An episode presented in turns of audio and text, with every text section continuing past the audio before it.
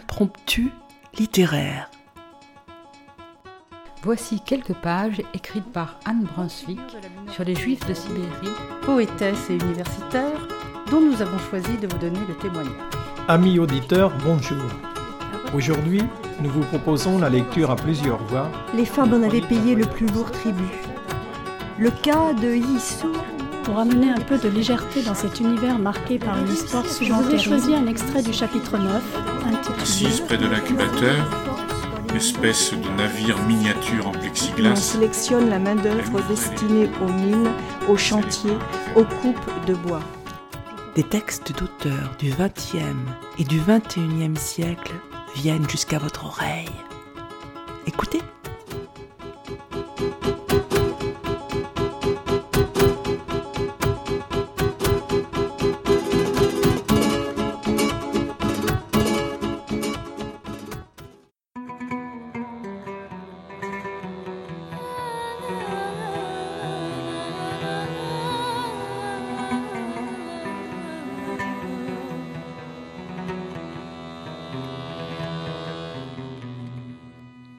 Tes souvenirs se voilent, ça fait comme une éclipse, une nuit pleine d'étoiles sur le port de Tunis. Le vent de l'éventail de ton grand-père assis au café des délices. Tes souvenirs se voilent. Amis auditeurs, bonjour. Nous vous proposons aujourd'hui des lectures tirées du livre de Philippe Claudel de l'Académie Goncourt, Parfum. Toutes ces évocations nous replongent illico dans un souvenir précis, parfois doux, parfois douloureux. Les images sont là et on revoit les scènes, on sent les odeurs et on revient des années en arrière. Le temps n'existe plus. C'est ce voyage que nous voulons vous offrir à travers ces morceaux choisis. Replongez-vous dans vos souvenirs, vos parfums, vos images. Vous verrez, ça fait un bien fou. Les premiers mots d'amour sur des chansons velours. Habibi, habibi. Tes souvenirs se voilent, tu les aimais, ces fruits, les noyaux. Amoureuse. Quel est donc le parfum de nos petites amoureuses quand, pour la première fois, nos lèvres trouvent les leurs, et puis, bêtement, ne savent plus vraiment que faire? J'ai douze ans. Les filles ne me regardent pas, et les garçons moquent ma maigreur. Mon cœur d'artichaut bat à tout rompre lorsque près de moi passe Nathalie la brune ou Valérie la blonde. J'écris des poèmes que je glisse dans leurs mains, le matin à huit heures quand j'arrive au collège, Julienne Farinck. Cléopâtre, Hélène de Troie, Athéna, Aphrodite, Diane, Néfertiti. Je recycle le programme d'histoire de la mythologie. Je puis aussi sans vergogne les auteurs du manuel de français. Valérie sous le pont des voleurs, coule le Sanon, et Mes amours. Faut-il qu'ils s'en souviennent?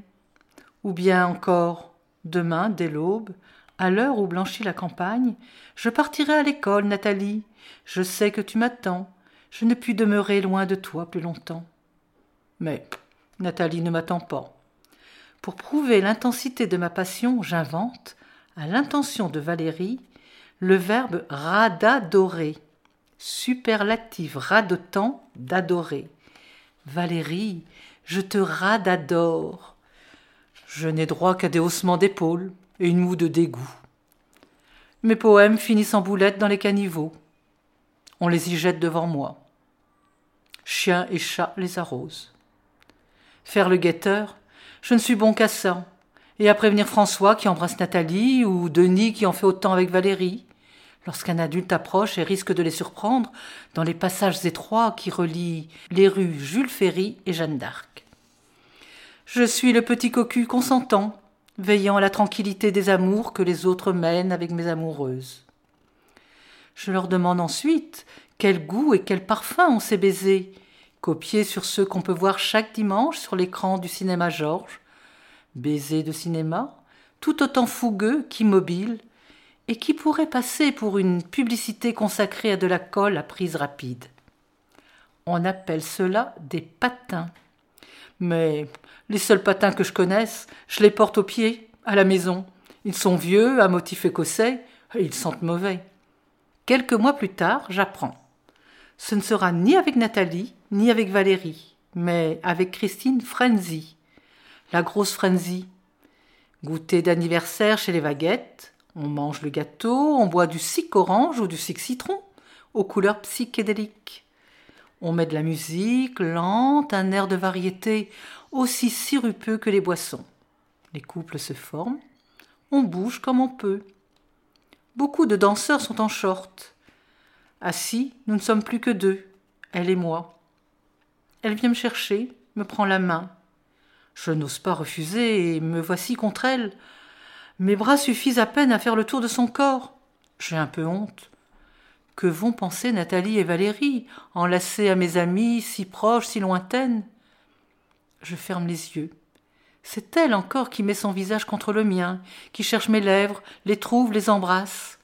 Cheveux soyés, lavés au même dope que les miens, mais aussi autre chose, de végétal et de sucré, de confit, un parfum de friandises, de cuisine pâtissière, de tiges et de grands prés, que je ne parviens pas à nommer, mais qui me happe et que je respire, heureux dans son cou, sur ses lèvres, ses lèvres que j'embrasse de nouveau, et c'est moi cette fois qui le veux. Oubliez Nathalie, oubliez Valérie, tant pis pour elle. Et quand après la danse, la grosse frenzy, comme l'ont fait les autres filles avec les garçons, vient s'asseoir sur mes genoux, que la douleur broie mes cuisses nues en roulant mes rares muscles sur mes os, je ne dis rien. Je serre les dents. Je respire sa nuque, ses joues, sa bouche. Nous nous embrassons de nouveau, et ces baisers qui se parfument de l'odeur verte de l'angélique, j'ai enfin réussi à la nommer, me font ensuite, pendant des années, ouvrir le bocal de fruits confits que ma mère garde dans le bas du placard de la cuisine et qu'elle utilise pour faire des cakes et orner des babas je prends à plein doigt les bâtonnets de cet ombrellifère, confite, sucré et collant. Les passe sous mes narines, ferme les yeux, et les mange assis le cul par terre sur le linoléum, en songeant à la grosse frenzy, à ses baisers, mais aussi à Michel Mercier, dont chaque été la télévision rediffuse des aventures délicatement érotiques, tout en chantonnant l'air mielleux qui nous a unis. Où tu voudras quand tu voudras. Et l'on s'aimera encore lorsque l'amour sera mort. Grâce soit rendue à Jodassin de m'avoir aidé bien plus que ne l'ont jamais fait Apollinaire et Hugo réunis. Minster. Un interdit de séjour. Expulsé condamné été comme hiver au rebord de fenêtre, qu'il pleuve ou neige. D'apparence pourtant insignifiante, petit, circulaire, peu épais, hésitant entre le jaune et l'oranger, arborant par places des lèpres blanches ou grises. Ouvert, il révèle une chair crayeuse dans ses premiers âges, d'une pâleur de falaise normande, qui s'éboule facilement sous la pointe du couteau. Avec le temps, elle prend une mollesse pouvant aller jusqu'à la coulure, devenant ocre et luisante, tandis que sa croûte se fripe comme les joues d'une rentière trop poudrée. Ma mère ne tolère pas sa présence dans le réfrigérateur, et s'épouvant dès que mon père, dont c'est tout à la fois la friandise et la petite Madeleine, en fait entrer un à la maison comme un clandestin. Tu ne sais pas ce qui est bon, lui dit-il. À quoi elle répond Tu as bien raison. Sinon, je ne t'aurais pas épousé. Ma mère n'aime pas, donc nous n'aimons pas non plus, mes sœurs et moi. C'est pour cela qu'il me faut attendre longtemps pour goûter ce fromage, mais aussi celui des chèvres, la cervelle et le gigot d'agneau, et en faire mes délices. Je suis aveuglément les goûts maternels et condamne avec elle ceux dégénérés de mon père pour les puanteurs comestibles. Je singe l'épouvante, je me pince le nez, grimace, fais mine de vouloir vomir. Le master vieillit au dehors, sans foyer, clochard laiteux s'abritant pauvrement contre un volet replié, sous l'œil hautain du thermomètre. Lorsque, au fin de repas, mon père se lève pour l'inviter à table, nous quittons la cuisine en poussant de grands cris, comme ces parlementaires idiots et digérants qui sortent parfois de l'hémicycle avec fracas. C'est donc seul que mon père s'enveloppe des vapeurs de la chose, l'innommé, l'innommable, celui qui n'a de place ni dans la maison ni dans notre langage, et dont la légende, colportée par ses ennemis, affirme que pour l'affiner, on urine sur lui. Ce qui est faux, car il faudrait au pauvre fromager pisser bien trop. Purin, lisier, mer de liquide, veste, crème tournée, dents carriées. S'il sentir est difficile, c'est en bouche qu'il se délivre. Le respirer le condamne. Le goûter l'amnistie. Derrière ses allures de Quasimodo, de vilain canard ou de galeux, c'est un prince qui, pour apparaître, attend qu'on veuille bien l'apprécier.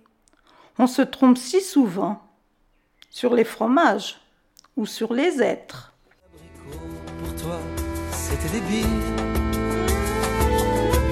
Et les soirées de fête qu'on faisait dans nos têtes aux plages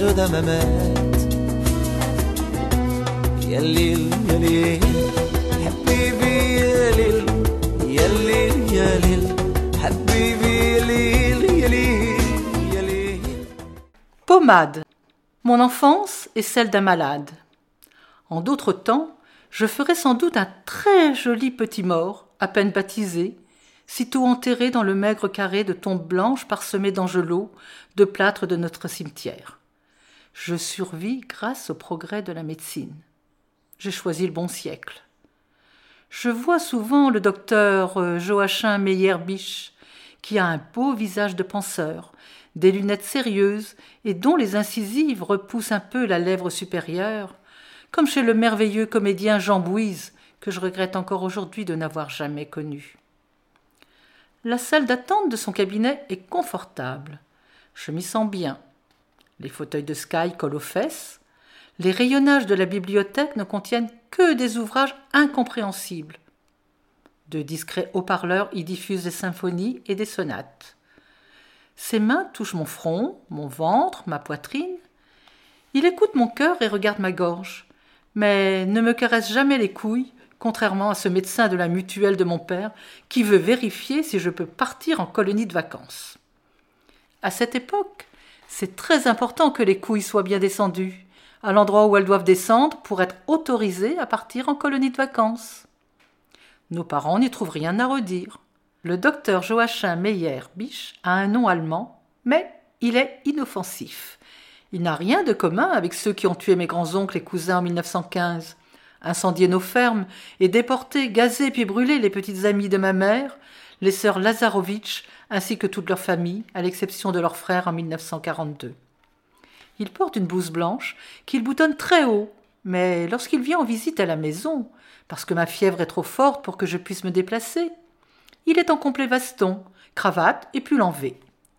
Je revois son stylo à plumes d'or, son sac de cuir duquel sort son stéthoscope et son bloc d'ordonnance.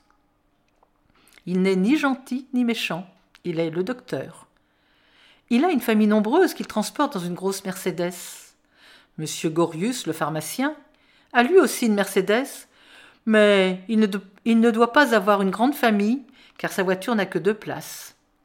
Un jour, Monsieur Gorius me demande de choisir entre un sirop contre la toux et une pommade pour les hémorroïdes, car je n'ai pas assez d'argent pour payer les deux. Dilemme dont jamais Corneille n'a fait le prétexte d'une de ses pièces, et il a eu tort. Faut-il privilégier le bonheur de la gorge ou la tranquillité de l'anus? La pommade doit être pour mon père. Je repars sans rien. Ma mère est furieuse. Nous changeons de pharmacien pommade. Le mot à lui seul me mène au seuil de la guérison. J'aime tout des pommades. Le tube ou les petits pots de verre brun dans lesquels on les tient captives, leur onctuosité crémeuse, parfois collante, leur couleur de maquillage pâle et surtout leurs odeurs d'eucalyptus, de camphre, de moutarde. Ma mère vient à moi, s'assoit sur le bord de mon lit, déboutonne ma veste de pyjama. Elle prend sur le bout de ses doigts un peu de la pommade qu'elle réchauffe avant de l'appliquer avec douceur par le biais d'un délicat massage sur mon torse qui n'est qu'os et peau. Je sens aussitôt la brûlure bienfaitrice en même temps que le parfum exacerbé d'une forêt toute pleine des senteurs de la résine et du menthol envahit ma chambre. Soudain, grâce à ce parfum, grâce à la morsure chaude de la pommade qui pénètre jusqu'à mes bronches encombrées, à la présence affectueuse de ma mère, à ce jour chômé où je n'irai pas, une fois de plus, à l'école, mais pourrais lire tout mon sou et somnoler et rêver et voir ma mère à chaque instant, dans ces heures de la journée où d'ordinaire elle est seule, je me sens déjà mieux. Pour toi, c'était débile. Et les soirées de fête qu'on faisait dans nos têtes aux plages d'Amamet.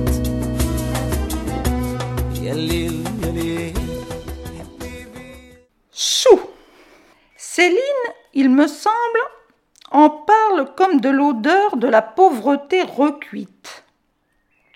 En soupe, à chaque repas, sans viande pour l'engraisser, et dont les fumées de corps négligés s'accrochent aux murs goitreux des cages d'escalier, aux communs et aux soupentes, au plafond bas des chambres de bonne, aux loges rances des concierges, finissant par entrer dans chaque lézarde comme le plus inopérant des mastiques.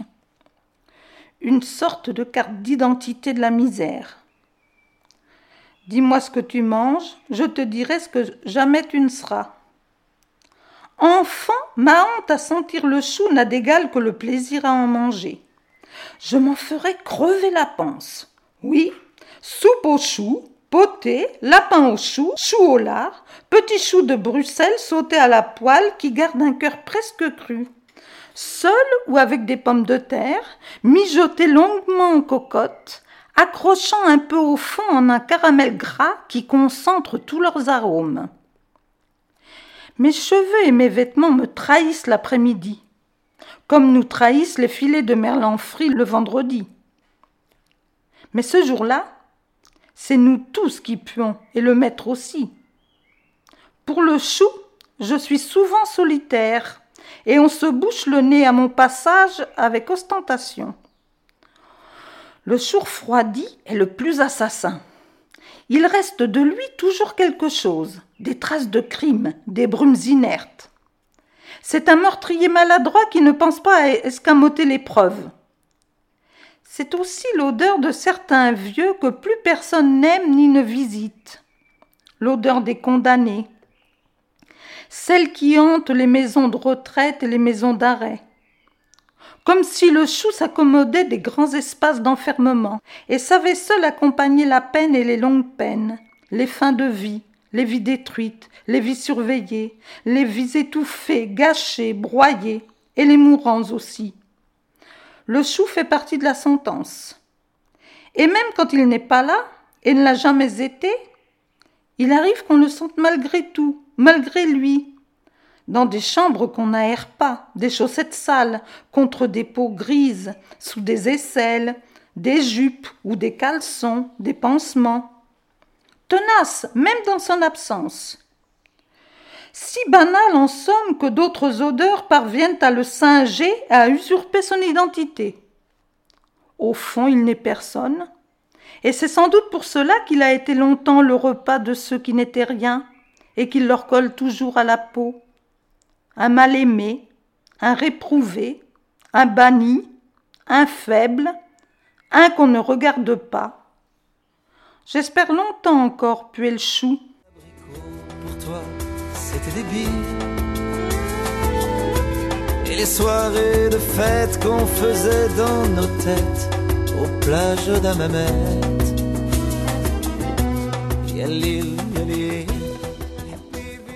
Gauloise et gitane. On est soit gauloise, soit gitane. Comme on est soit RTL, soit européen, soit Peugeot, soit Citroën, soit Pernod, soit Ricard. Les très vieux fument du gris, les moins vieux du brun, et nous autres, enfants, du sorbier sec que nous appelons le bois fumant et qui nous procure d'exceptionnelles diarrhées. Mon oncle Dédé fume des gauloises. Il travaille à la mine de sel de Varangéville. On dit simplement travailler à la saline. Et tout le monde comprend. Ce métier me fascine car il s'exerce sous terre. Tiens, juste là, me dit un jour mon oncle en pointant de ses doigts, qui tiennent une cigarette embrasée, le sol sous mes pieds. Pour qui est déjà abondamment nourri de mythologie comme je le suis, côtoyer dans sa propre famille et dans les rues, dans le voisinage, des hommes se rendant chaque jour aux enfers, suffit à les auréoler d'une importance sacrée. Oncle Dédé fume comme un pompier, bien qu'il soit mineur. Je l'ai toujours connu avec son paquet de gauloises dans la poche ou dans la main, une cigarette aux lèvres, une toux caverneuse bien installée, et la petite maison qu'il habite, au 34 rue Louis Burtin, anciennement rue des Écoles, avec tante Janine, garde de jour comme de nuit l'âcre et irritante mémoire du tabac brun. Meubles, moquettes, rideaux, vêtements, cheveux, haleine, peau, tout se marque de l'odeur des Gauloises. J'aime cette odeur car j'aime ceux qui la portent. Ma mère ouvre grand les fenêtres sitôt mon oncle et ma tante partis de chez nous, après qu'ils sont venus pour y prendre l'apéritif. Le cendrier est plein, et le salon troublé par une brume feuilletée qui prend ses aises et ne veut pas décamper. Moi, je voudrais que cette âme des Gauloises reste longtemps, car elle nargue l'odeur de notre maison, imposant sa présence étrangère, et rappelant aussi ces moments que j'aime, où le gros et la canard, ce sont les surnoms de mon oncle et ma tante, viennent nous visiter, interrompant le déroulé d'un quotidien que parfois je trouve trop sage. Les hommes de cette génération sont des sujets d'expérimentation malgré eux. Ils se goudronnent les poumons avec persévérance, sans renacler ni abandonner le paquet bleu, souple, orné du casque gaulois, en même temps que, dans leur travail, on leur fait respirer souvent sans le leur dire des matières et des gaz d'une haute toxicité. Des cobayes envoyés au casse-pipe, en quelque sorte et sans mauvais jeu de mots.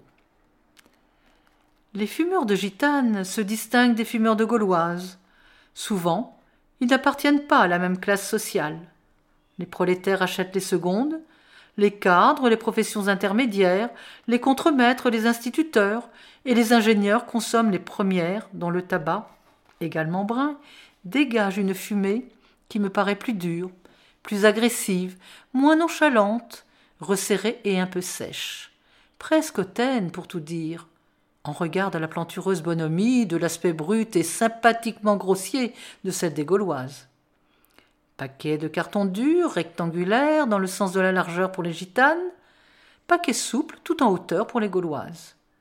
L'abbé Touvenin fume des gitanes, un ou deux paquets par jour, tout comme le curé Bastien et l'abbé Sylvie le. La gitane est sacerdotale. Elle prolonge sans doute la magie de l'encens. J'aime beaucoup ces prêtres, l'abbé Touvenin notamment. J'ai pour lui bien du respect. Il est habité par sa foi, mais il n'en fait pas tout un plat. Il joue de la guitare, il est jeune, il est maigre, il est simple, il est pauvre, il sourit peu, toujours tristement. Je pense souvent encore à lui, même si je l'ai vu pour la dernière fois en 1975. Comme me l'a appris une brève notice nécrologique parue dans l'Est républicain il y a quelques années, il fume désormais ses gitanes tout à côté de Dieu. Pour toi, c'était débile. Et les soirées de fête qu'on faisait dans nos têtes aux plages d'Amamet.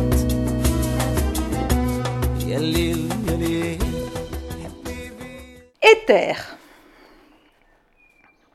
C'est avec lui qu'on tue les chatons et qu'on endort les enfants.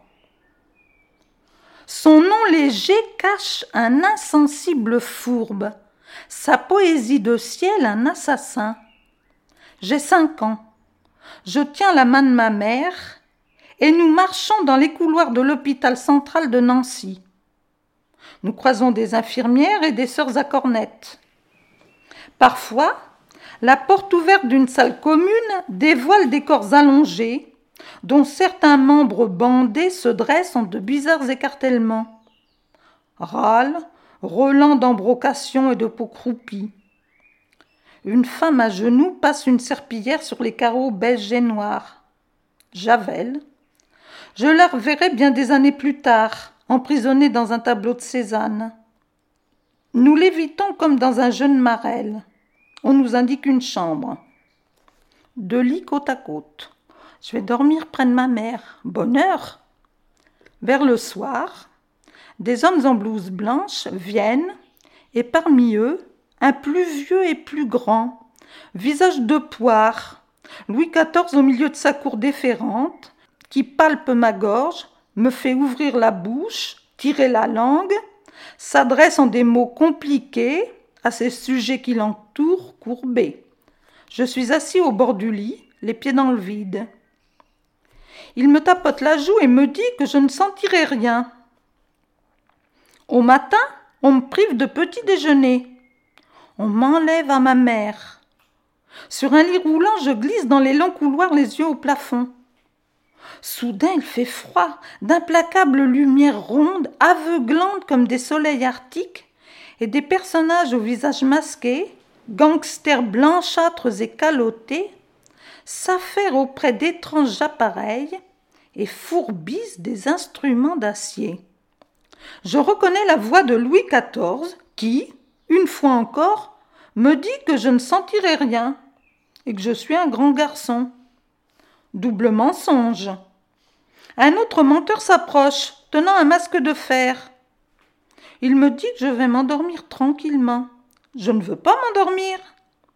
Un autre traître le rejoint et m'immobilise.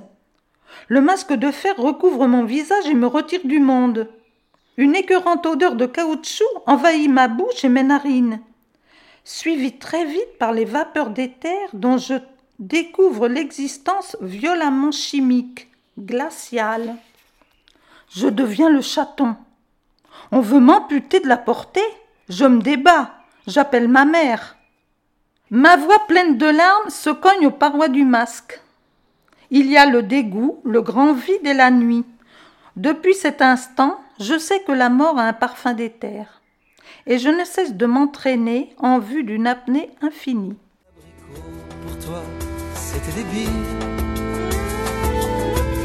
Les soirées de fête qu'on faisait dans nos têtes, aux plages d'Amamet.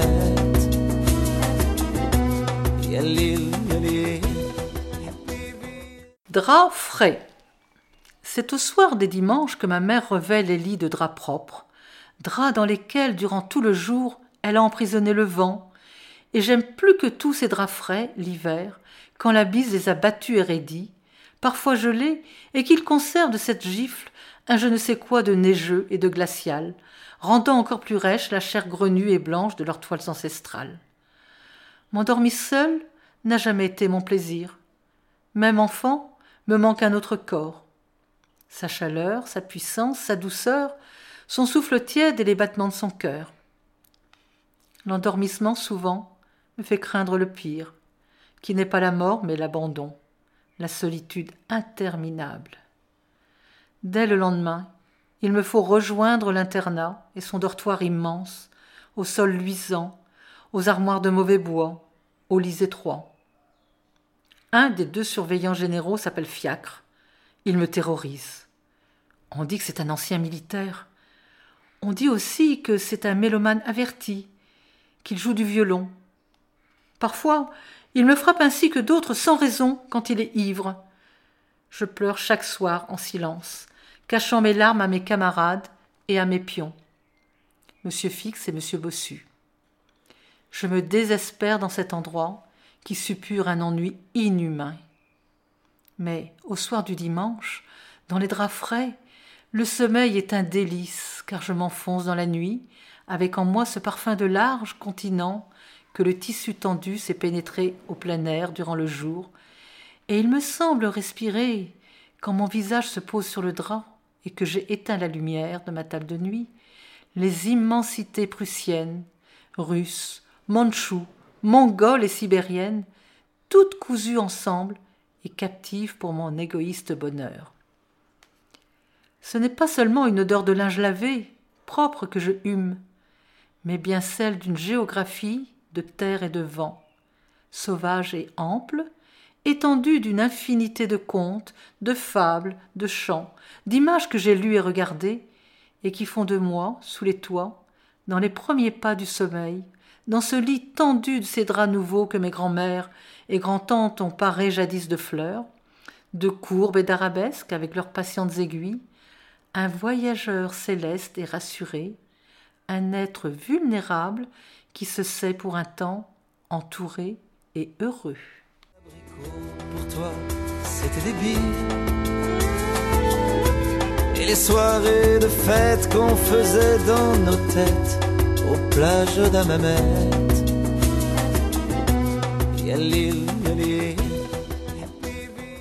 Réveil. Je sors des nuits avec l'étonnement du vivant. À mesure que le temps passe, je prends ce moment ordinaire comme une rémission fragile qui se perpétue.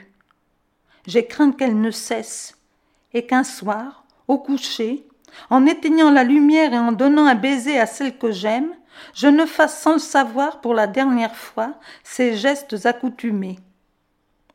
Il ne s'agit pas d'une peur de mourir, mais plutôt d'une terreur à ne plus vivre, c'est-à-dire à emprunter seul des chemins inconnus, soit ceux de la mort dont nul ne sait la nature, mais que j'entrevois comme une impasse dont mes sens inopérants et ma conscience irréversiblement éteinte ne pourront me donner la mesure, soit ceux de la vie, mais la vie amputée de la présence de mon aimé, et qui serait alors une existence borgne, tranchée dans le vif, sanguinolente.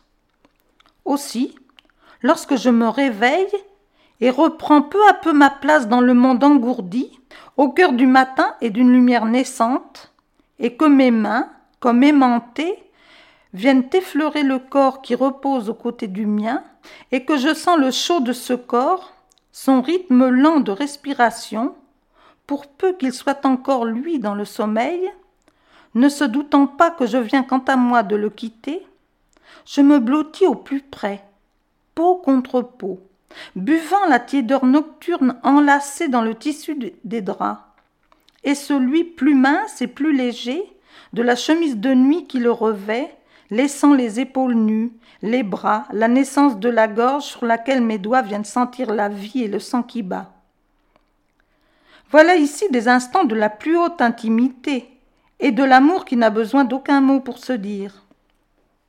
Les parfums des corps de ceux qui s'aiment et qui ont traversé ensemble, mais séparés hélas par leur sommeil solitaire, les heures nocturnes, ont à voir avec ceux qui flottent dans les contes de fées, où les princesses engourdies dans leur sommeil éternel attendent le baiser de leur prince. Ce que je respire, c'est le chaud de la vie hibernante, gorgé d'un repos qui a délassé le corps, l'a détendu comme une souple soierie libérée d'un tiroir. Avant que mon aimée n'ouvre les yeux, avant même qu'elle ne me voie, qu'elle ne me sourie, ce que je veux étreindre en respirant sa peau et sa chevelure, c'est notre présence commune qui fait de ce réveil le recommencement de notre amour, l'aube ressuscitée d'une durable harmonie.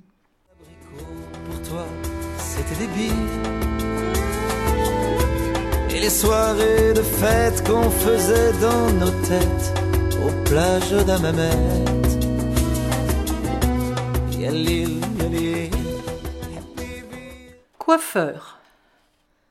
Le salon du père Hans se trouve à l'angle de la rue Jeanne d'Arc et du chemin des prisonniers. Pour m'y rendre, il me suffit de prendre la rue Saint-Don et de la suivre jusqu'à ce carrefour.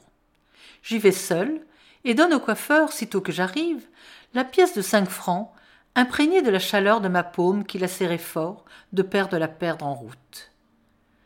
Je m'assois sur l'une des quatre chaises, attendant mon tour. Le père Hans coiffe en fumant et en dansant.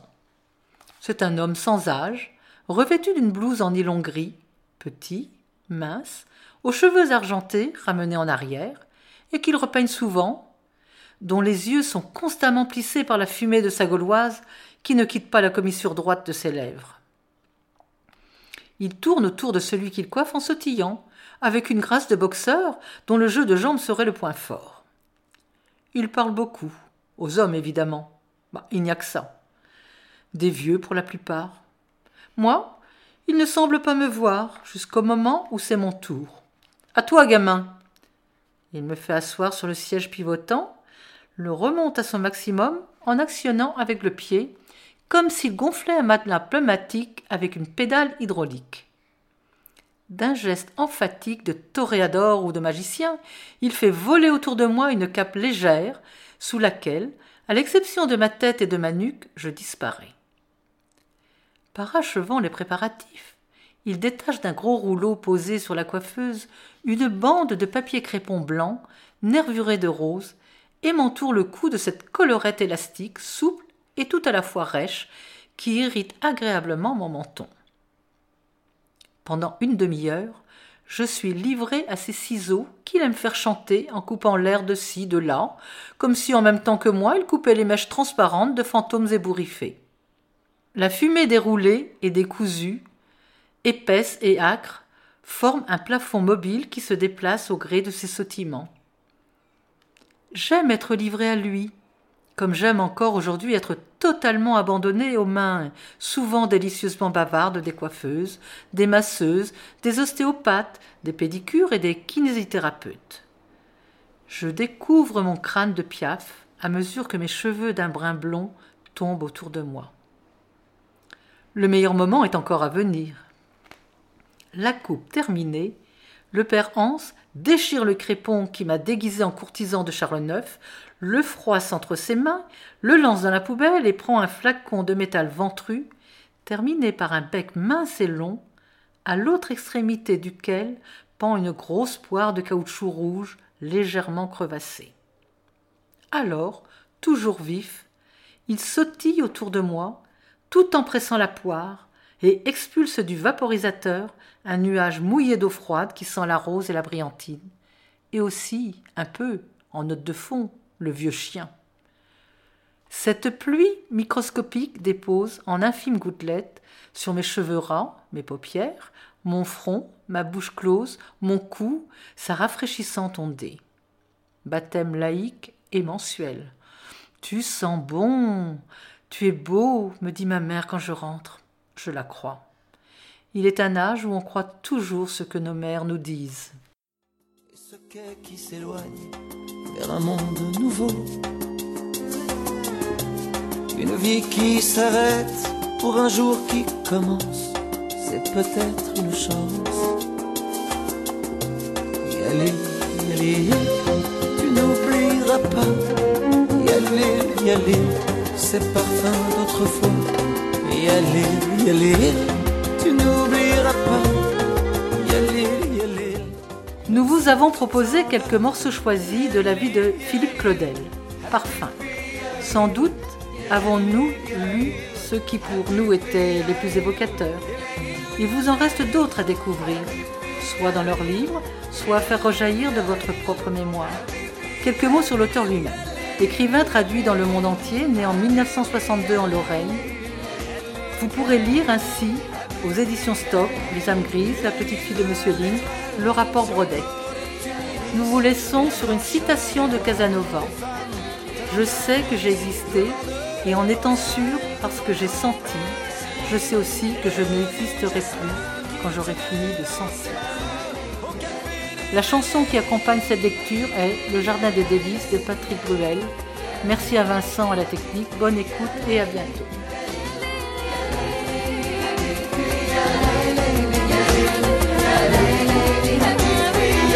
Au